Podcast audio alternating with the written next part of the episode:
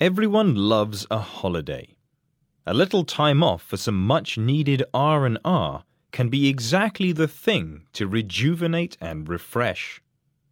That said, if you're struggling to think of your next destination, then look no further.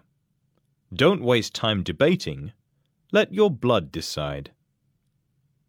Everybody has a lineage. Recently, finding out more about our family origins has become popular. By the start of 2019, 26 million people had taken an ancestry DNA test at home, according to a report by MIT Technology Review. They believe by 2021 this number will have risen to 100 million. This trend has been noticed by opportunistic travel operators. Some are looking to provide a service that both allows people to trace their heritage by literally going back to their roots and travel to the destinations where their ancestors originated from.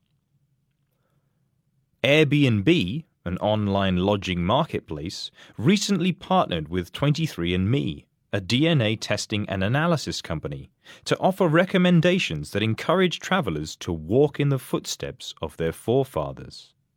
And they aren't the only ones.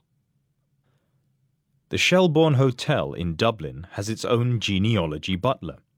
Helen Kelly offers consultations to help guests trace their Irish line of descent using official records. This allows them to fill in the blanks of their Irish ancestry, she told Good Morning America. The Conti Club, a luxury travel company, offers custom itineraries based on DNA tests.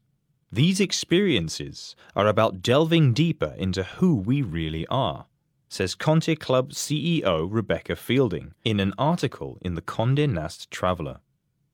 It might be the most meaningful trip we can take.